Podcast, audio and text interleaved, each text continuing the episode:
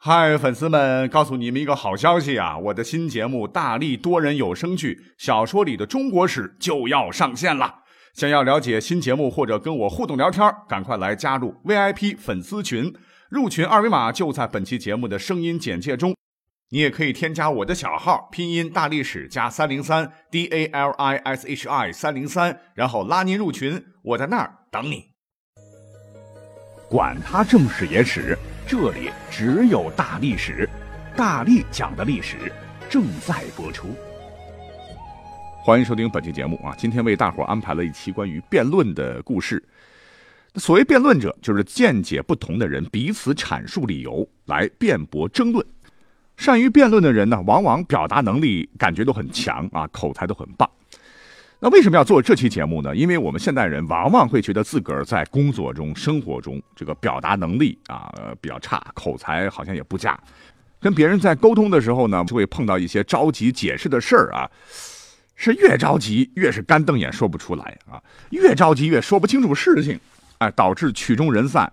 回去慢慢想才觉得，哎，当时我要这么回答，那绝对精彩啊！可是事儿呢已经过去了啊，然并卵。虽然说这个辩论啊不能完全等同于好口才啊，但是呢，呃，多听听历史上有名的辩论啊，一定会让你在逻辑上、在组织语言上、在论点论据的使用上会有很大的帮助啊。关键时刻说不定能够起到灵光一现的神奇效果啊。那么我注意到市面上有很多提高口才和表达能力的书籍了啊。我们今天就就着历史节目啊，再补充一些古代辩论的小故事，希望你能够喜欢。那我们要讲的第一个故事呢，非常经典。你可能听过啊，两位主人公呢，一位是道家的一代宗师庄子，一位呢是名家的大腕惠子。道家主张大道无为，主张道法自然。那这个名家呢，其实啊也是先秦诸子百家中的一家，以辩论名实等思辨问题为中心，并且以善辩成名的一个学派。这两个人嘛都有才啊，在历史上是经常斗嘴互怼啊，所以留下了不少的经典故事。比方说呢，有一回啊，这个惠子啊是做了梁国的国相，这庄子啊平时关系不错，就是好心好意去看望他。可是有人呢却告诉惠子说，说庄子到梁国来是想取代你做宰相，这搞得惠子就有点担心呐。好不容易搞一个宰相做做啊，他来了我怎么办啊？就在国都里啊派人搜了庄子三天三夜。那庄子这边知道了，心里边当然不爽了。好心当做驴肝肺啊！瞧你点出息，于是是主动前去拜见这个惠子。要搁一般人的话，早就把他臭骂一顿了哈。可是庄子，这不愧是庄子啊！一见面，反而讲了一个非常神奇的故事。他说，南方有一种鸟，它的名字叫做鸢雏，你知道吗？哎，这个鸢雏是中国神话传说当中与鸾凤同类的鸟了啊。那鸢雏呢？是从南海起飞，飞到北海去啊，相隔几千公里嘞。它是不是梧桐树不栖息，不是竹子的果实不吃，不是甜美的泉水不喝。而此时有一头猫头鹰啊，捡到了一只腐臭的老鼠，看到这个鸢雏从它前面飞过，这个猫头鹰就仰头看着，发出了呵的这种怒斥声，生怕这个鸢雏这个神鸟要吃它的这个臭老鼠。那现在，你也想用你的梁国来贺我吗？哎，这说的这个小心眼的这个惠子啊，好惭愧的，是脸一阵红一阵白。那话说还有一天呢，庄子和惠子这对好基友啊，来到了濠梁啊，也就是一条大河的这个名字吧。这个大河旁边，这个庄子看到河里的鱼啊，是自由自在的游来游去，他非常感慨的就说。鱼啊，自由自在的游来游去，真快乐呀！这个惠子是个辩论高手嘛，啊，就想调戏一下庄子啊，就问道：“那你又不是鱼，你怎么知道鱼快乐呢？”因为庄子他是一个历史上的逍遥派，他本来说的是一种自自然然的境界。这一听，好像惠子不太明白他心中的这种境界啊，就反问说：“是我不是鱼，但你不是我，你又怎么知道？”我不知道鱼快乐呢。名家学派啊，最喜欢搞逻辑那一套啊，喜欢诡辩啊。比如说历史上的什么白马非马了，这下子让惠子可来了兴致啊，就反驳庄子说：“我确实不是你，肯定不知道你，你也确实不是鱼，那你肯定也不知道鱼是快乐的呀，这不是很明显吗？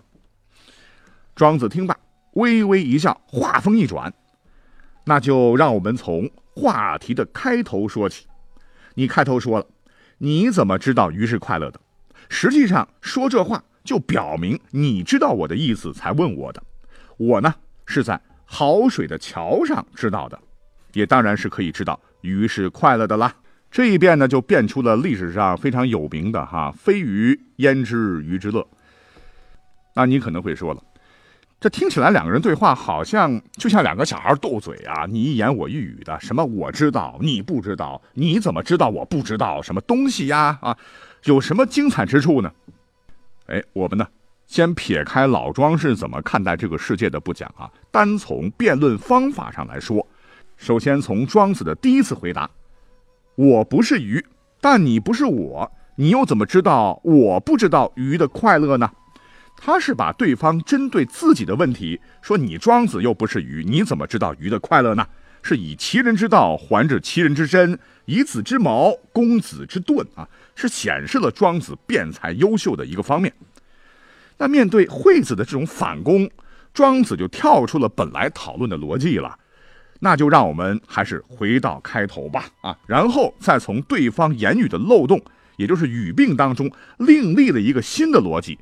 把惠子本来问他说：“你怎么知道鱼的快乐？你根本不知道。”这个反问就理解为，你庄子已经知道鱼是快乐的，但你是怎么知道的？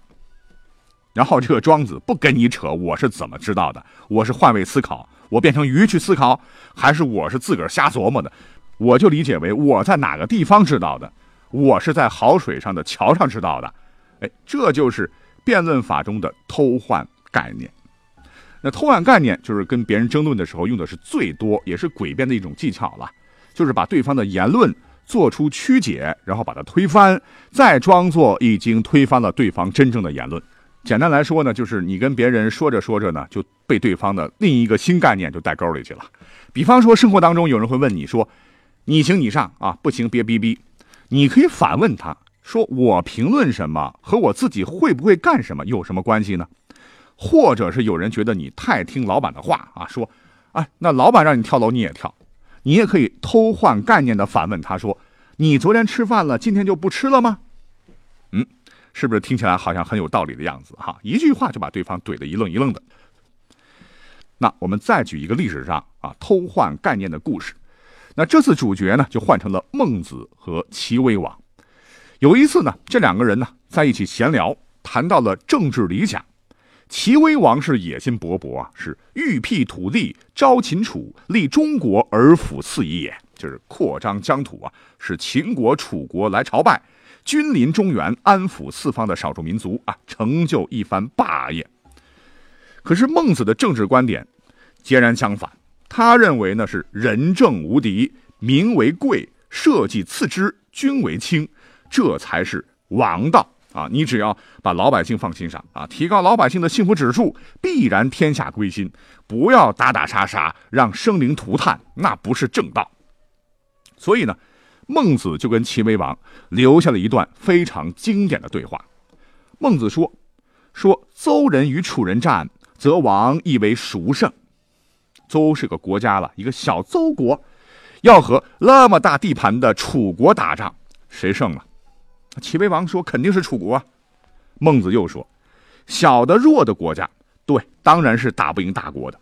可是当今天下有九个方圆千里的诸侯国，齐国只是其中之一。也就是说，齐国只是一个千里之国。想要以一个千里之国来打败八个千里之国，你觉得是可能的吗？这不就相当于邹国对垒楚国吗？”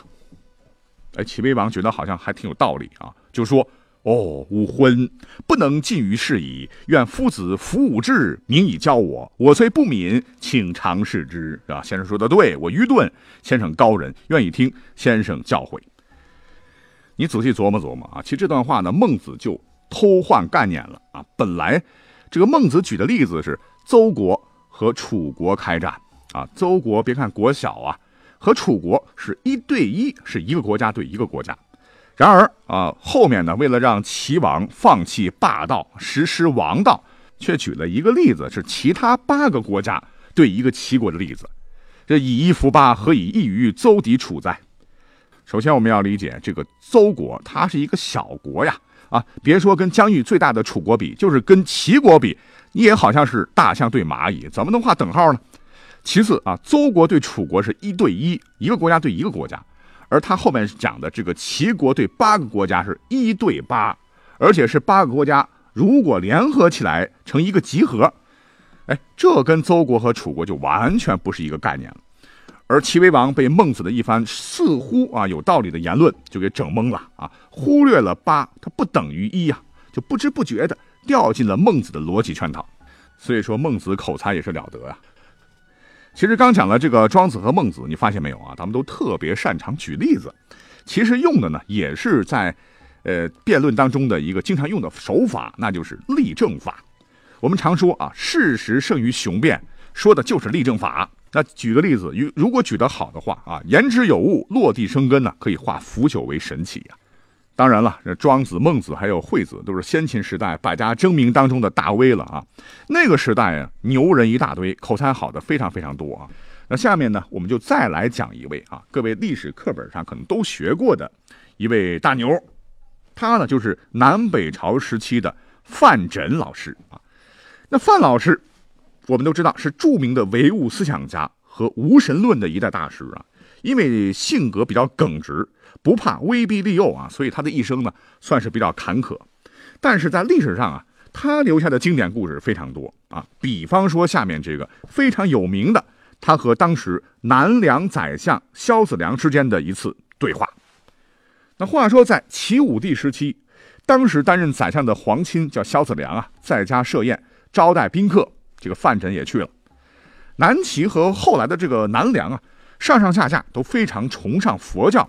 经常喜欢一块儿呢讨论佛理，可是范缜呢，他是唯物主义，是鹤立独行啊，一直说这世界上没有佛啊，没有没有就是没有。于是范缜呢和相信世上有佛的萧子良就在这次宴会上，就佛教所说的因果报应之说展开了唇枪舌剑。萧子良呢就先问范缜呢说：世间呢因果报应丝毫不爽啊，没有因果报应，怎么会有现在的贫富贵贱呢？你看我，现在锦衣玉食，那是因为我几世以来积德行善的果呀。因果轮回，该我这辈子享受美好的生活。那范缜呢，就举例立驳啊，说你说的不对。什么？你现在享福是上辈子积的福啊？那眼下很多老百姓是食不果腹，那就是上辈子造了恶业，活该受苦喽。那今生过怎样的生活，其实呢是偶然造成的。人呢，就像树上的花朵一样。有的被风吹过啊，落在了草地上；有的呢被风吹过，落在了粪池中。无论是落在了草地上，还是落在了粪池中，都是被大风吹过以后的结果，是有随机性的。最后呢，范缜还不忘磕碜一下萧子良，说：“就好比你和我，落在草地上的呢，就是您；而落在粪堆上的，就是草民我呀。”那范缜与萧子良的这次谈话呢，也成为了在历史上非常有名的一次辩论，也让范缜的神灭论啊有了更强的说服力。好，那如果说上面这几个故事啊，我们就简单讲了讲辩论呐、沟通啊、说话的当中的一些个简单技巧。那最后呢，呃，我们就再简单讲一个哈，在中国古代思想史上的第一次著名的哲学辩论会，叫鹅湖之会。那喜欢历史的朋友不可不知啊。哎，算是增加一下大伙的知识储备吧。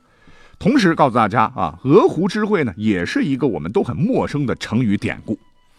怎么辩论的，用的什么方法技巧，我就不谈了啊。那这个故事呢，发生在南宋的淳熙二年，就是在一一七五年六月，当时的大家朱熹和当时的著名学者陆九渊和陆九渊的弟弟相会于江西上饶的鹅湖寺来交流思想。那双方都是这个哲学大师嘛，所以谈的都比较玄了啊。那简单来讲，就是陆九渊呢，他属于主观唯心论，他认为人们心中先天存在着善良，主张发明本心，就是要求人们在自己的心中去发现美好的事物，达到自我完善。而朱熹这边强调哈，格物致知，格就是推究，致就是求得，叫探究事物原理，而从中获得智慧，或从中感悟到某种心得。久而久之呢，你才能知道人生百态。那双方呢，反正是激烈争锋了整整三天三夜啊，谁也说服不了谁啊。虽然最终呢是陆氏兄弟略占上风，但最终结果呢是谈崩了啊，双方是不欢而散。可是这次鹅湖之会呢，却对中国以后的哲学史发展影响巨大。那么看来啊，要有好口才，碰到势均力敌的高手，也得有好体力才行啊。好，今天的故事呢就讲到这里了，我也该赶紧下班回去做饭，回去睡觉了啊。我们下期再会吧。